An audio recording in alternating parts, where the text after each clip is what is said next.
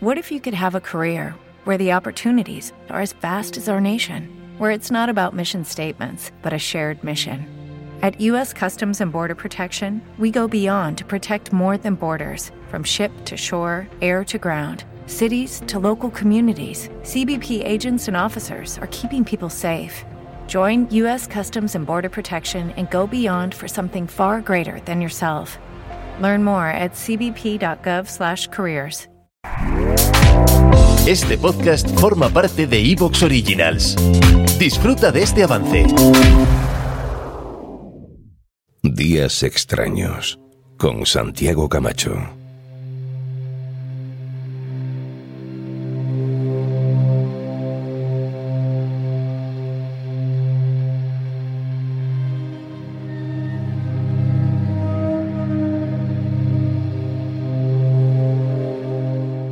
Y después de estas historias tan extrañas, tan confusas, con tantas verdades y mentiras entrelazadas, vamos a contar otro tipo de historias. Historias que, curiosamente, están mucho más claras, que son mucho más bonitas, pero estas sí no son ciertas. Bueno, habría que ver las que acabamos de contar cuánto tienen de verdad y cuánto que no. Pero ahora ha llegado el momento de los cuentos fantásticos que nos trae Xavi Villanueva. Xavi, bienvenido a Días Extraños. Encantadísimo, como siempre, Santi, de compartir este ratito contigo y con todos los oyentes. Pues estamos, estamos que nos vamos, porque si no es el último, eh, va a ser el penúltimo cuentos fantásticos de la temporada. Yo por mi parte espero que sea el penúltimo porque ya tengo el siguiente a medio montar, pero bueno, si no... Ah, no, entonces no. ¿Sí? Claro. Eh, de todas formas, nos iremos. La temporada finaliza el 18 de julio, fecha de infausto recuerdo. Y aún así, pues habrá historias de verano para los productores de Días Extraños, como todos los años. Habrá Dex Conexión, como todos los años. Y no dejaremos de dar contenido, pero eso sí, levantaremos un poquito el pie del acelerador para descansar, para tomar impulso, para pensar nuevas cosas para la temporada que viene. Pero aún queda más de un mes para eso y mientras tanto tenemos el relato de esta semana que, ¿cómo se titulaba? Algo así como oh, El incidente. Bueno, la incidencia. La incidencia, eso. La incidencia. Y bueno, pues es de las autoras que se puso en, en, contacto conmigo gracias al primer llamamiento que hicimos para animar a las chicas de la familia extraña a enviarnos sus textos. Ah, qué bien. Y bueno, pues la cosa fructificó, de hecho recibí muchísimos y bueno, este es uno de ellos. Y bueno, es de una autora pamplonica, ¿Mm? eh, Mel Oliván, que nació pues en, 1971. Es una escritora independiente, traductora y docente que vive en Navarra y se dedica a crear contenidos de e-learning para su propia empresa de cursos de idiomas.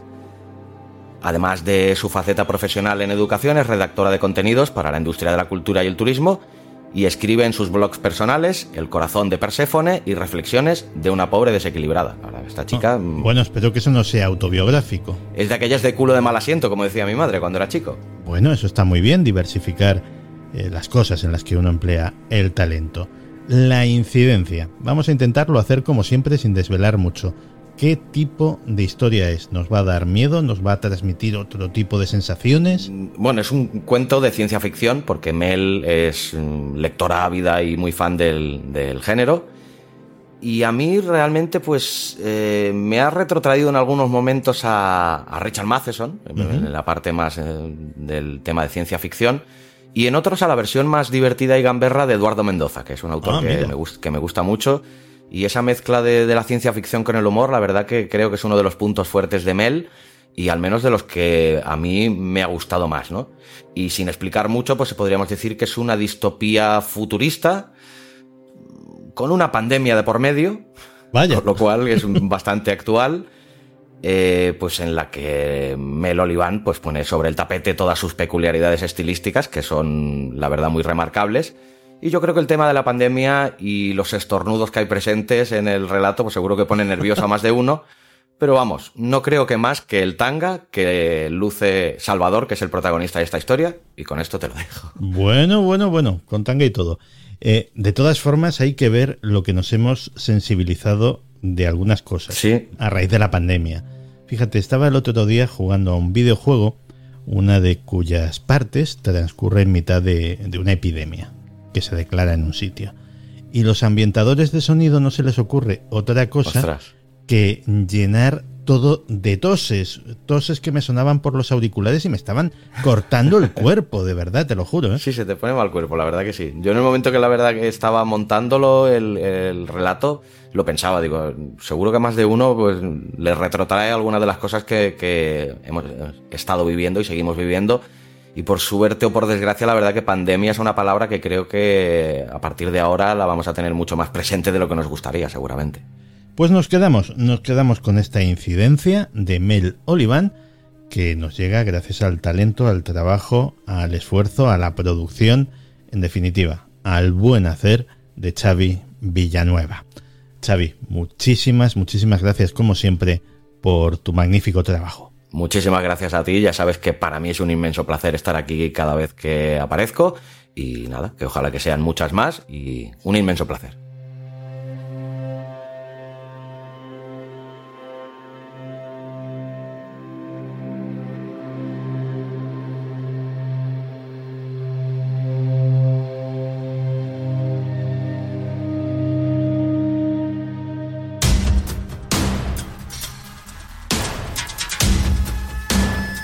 Fantásticos.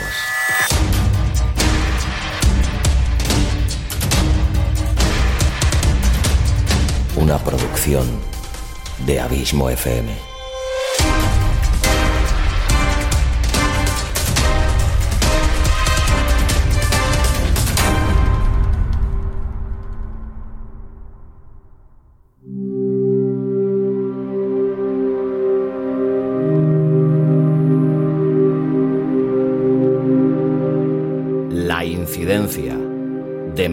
Olivan.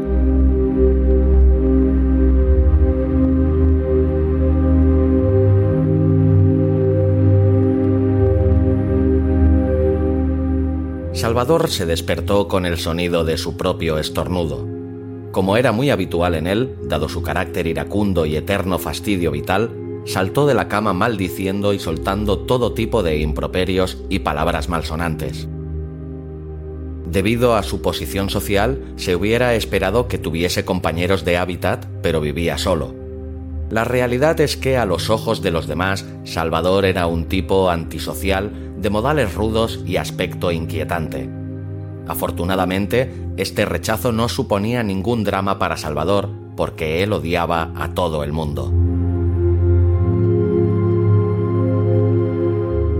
Cuando acabó de trasegar la enorme taza de café expreso, entró en VR y contactó con el servicio técnico.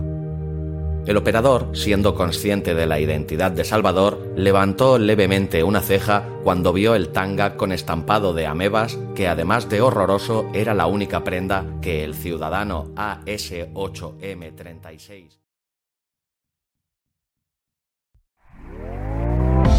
¿Te está gustando lo que escuchas? Este podcast forma parte de Evox Originals y puedes escucharlo completo y gratis desde la aplicación de Evox.